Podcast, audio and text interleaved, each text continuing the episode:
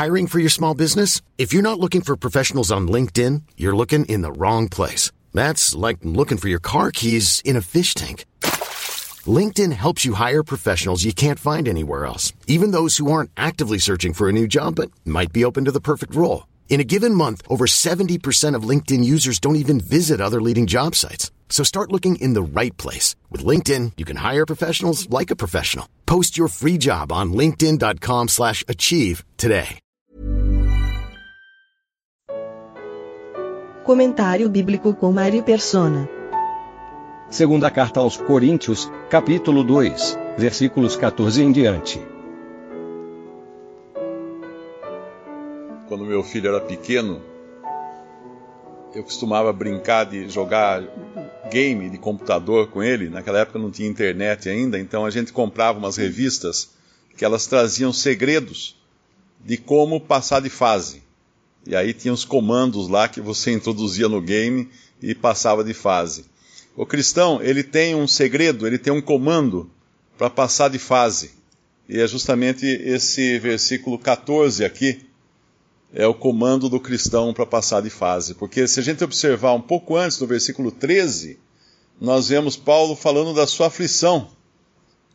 Ele menciona vários problemas, depois ele fala: Não tive descanso no meu espírito, porque não achei ali meu irmão Tito, mas despedindo-me deles, parti para a Macedônia. Ele está com o coração apertado pelos vários problemas que, e responsabilidades né, que ele tinha para com as assembleias, e de repente ele usa a senha para passar de fase. E graças a Deus que sempre nos faz triunfar em Cristo, e por meio de nós manifesta em todo lugar o cheiro do seu conhecimento. Esse, essa senha para passarmos de fase é olhar para Cristo, olhando para Jesus, autor e consumador da fé, o qual, pelo gozo uh, que estava proposto, acho que alguma coisa assim, se não me engano, fala em Hebreus, né? Uh, desprezou a afronta ou algo assim. Então, é, é olhar para Jesus. Esse é o segredo da vida cristã em, em todo, todo momento da nossa vida. Quando a coisa parece que está mais escura possível, olhar para Jesus. Ainda que todas as, como fala aquela passagem uh, no Antigo Testamento, né, ainda que a figueira não floresça, a oliveira se nega a dar fruto, fruto a, a, as ovelhas não, não deem filhotes ou algo assim, ainda assim, mesmo que tudo vá mal, ainda assim nós temos Cristo. Abacuque 3,17 Porquanto ainda que a figueira não floresça, nem haja fruto na vide, o produto da oliveira minta, e os campos não produzam mantimento, as ovelhas da malhada sejam arrebatadas, e nos currais não haja vacas. Todavia eu me alegrarei no Senhor, não nas circunstâncias. Eu me alegrarei no Senhor, exultarei no Deus da minha salvação. Jeová, o Senhor, é a minha força e fará os meus pés como os das servas e me fará andar sobre as minhas alturas. Da vida cristã, existem três públicos, basicamente. Três públicos. Uh, um público é, são os anjos, né? A gente encontra em outras passagens. Uh, mas aqui nós encontramos ou melhor, seriam quatro públicos, né? Um, os anjos aparecem em outras passagens como estando observando a nós. Mas aqui são três os públicos que falam esse, esse trecho de 2 Coríntios 2. Porque quando ele termina no versículo 17, porque não, nós não somos como muitos falsificadores da palavra de Deus, antes falamos de Cristo, obviamente nós falamos para outras pessoas, com sinceridade como de Deus, na presença de Deus. Então esse é um público. Deus é um público. E aí no outro versículo, mais para cima, no, no versículo 14, graças a Deus que sempre nos faz triunfar em Cristo e por meio de nós manifesta em todo lugar o cheiro do seu conhecimento, porque para Deus somos o bom cheiro de Cristo mais uma vez, esse, esse público é Deus. Nós, para Deus, somos o bom cheiro de Cristo. Isso fala também em Efésios capítulo 1, versículo 1.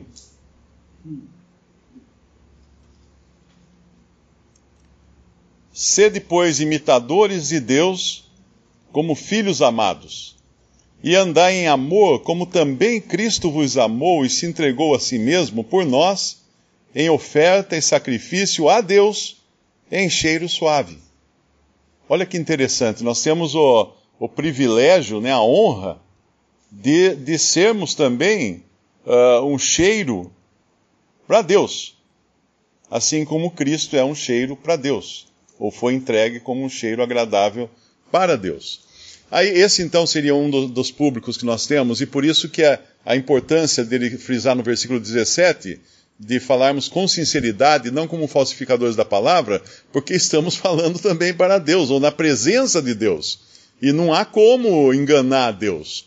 Não há como querer dizer que ah, não, a minha intenção é outra, porque Deus sabe, Deus conhece a intenção do nosso coração, Ele sonda os nossos corações. Então não tem enganador na presença de Deus podem existir na presença de homens, como lá em Pedro ele fala também daqueles que mercadejam, eh, farão negócios de vós. Isso é muito comum hoje, basta ligar a TV, nós vemos aqueles fazendo negócio uh, dos seus seguidores, usando a palavra de Deus para isso.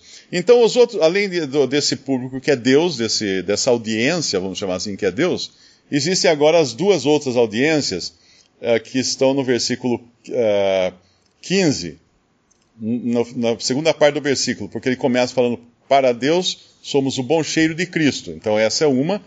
Nos que se salvam e nos que se perdem. Para estes que se perdem, certamente cheiro de morte para a morte, mas para aqueles, cheiro de vida para a vida. E para essas coisas, quem é idôneo? Então, a vida do cristão e as, do cristão e as palavras do cristão elas exalam um aroma, quer você queira, quer não. Eu, às vezes, faço um, um chá em casa à noite, depois que eu tomo o chá, deixo a caneca lá na sala, e às vezes eu vou na sala no meio da noite e a sala está toda cheirando aquele, aquele chá da caneca vazia. Ficou só o sachêzinho ali, mas continua lá o aroma. Uma pessoa poderia falar assim: ele tomou tal chá nessa sala porque ficou o aroma lá, ficou tudo impregnado com aquele aroma. E o cristão, por onde ele passe, por onde as palavras que ele deixa, elas vão deixar um aroma. Agora, esse aroma vai, vai ser diferente de acordo com a pessoa que vai sentir esse aroma. E aí vem uma coisa interessante. Quando a gente estuda, uh, quando a gente estuda publicidade, nós estudamos também uh, uh, o uso dos sentidos na publicidade. E a publicidade normalmente utiliza a audição e utiliza a visão, que são os dois sentidos mais usados na publicidade. No entanto, o olfato, que é um sentido que nós vivemos com ele o tempo todo, não é muito usado, ou quase nada usado em publicidade, apesar de já, já fizeram testes em cinemas de soltar um comercial e, e soltar um cheiro no, na sala do cinema relativo àquele comercial. Mas dava errado, porque você coloca um comercial, por exemplo, que numa imagem ou num filme mostra uma fazenda, é muito bonito enquanto você só vê a fazenda porque ela só está lembrando você de uma fazenda. Mas você não conhece aquela fazenda da imagem, tudo bem, você aceita aquilo como uma fazenda genérica. Mas se solta um cheiro de mato, um cheiro de fazenda, você pode ter um negócio que chama-se memória olfativa. Todos nós temos memória olfativa. E um dia você ficou atolado com o seu carro numa fazenda, passou a noite numa fazenda com aquele cheiro, e todas as vezes que você sentir aquele cheiro agora, você lembra da, do momento mais terrível e aterrorizante da sua vida. Então, obviamente, vai, vai, o tiro vai sair pela culatra numa publicidade, por isso que eles não usam aromas em publicidade. Porque o aroma vai evocar memórias ou sensações ou sentimentos na pessoa que sente o aroma, que, que é diferente. Então, para um, um outro cristão, quando nós testemunhamos de Cristo, ele nos escuta testemunhar de Cristo, ou nos vê andar em conformidade com aquilo que é segundo a vontade de Deus, ele se alegra. Porque isso encontra nele uma memória olfativa, vamos chamar assim, boa porque um dia ele também conheceu a Cristo e agora ele sente uh, esse prazer de ouvir a palavra de Deus, de, de encontrar um cristão, uh, de se identificar com isso. Mas o, o incrédulo, ele tem uma memória, memória olfativa que, na verdade, é o contrário. Ele, ele só se lembra de quão terrível será ele se encontrar com Deus. Para ele significa juízo. Cristo, para ele, é um problema, é um inconveniente, ele não quer escutar. A memória olfativa do incrédulo é terrível, porque ele vai só lembrar de coisa ruim quando alguém vem falar de Jesus para ele. Por isso que essa, essa responsabilidade do crente, não só de falar de Cristo, mas de andar em conformidade também. Lá em 1 Pedro capítulo 3, eu creio que é, uh, fala da esposa, quando ela tem um marido que é incrédulo.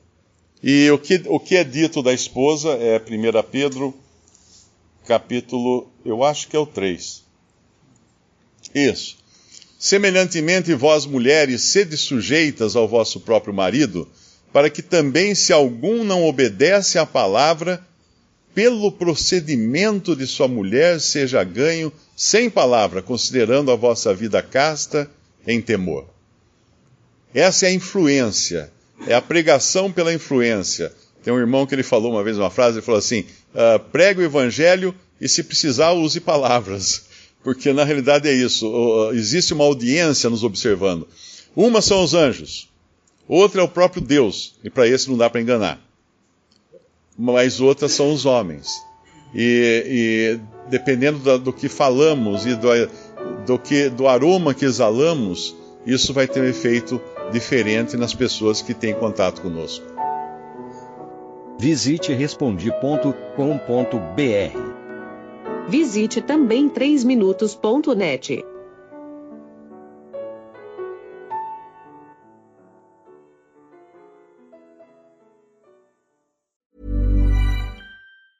Ever catch yourself eating the same flavorless dinner three days in a row?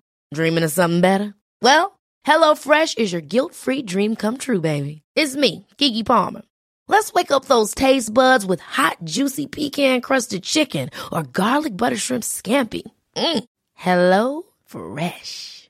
Stop dreaming of all the delicious possibilities and dig in at HelloFresh.com. Let's get this dinner party started.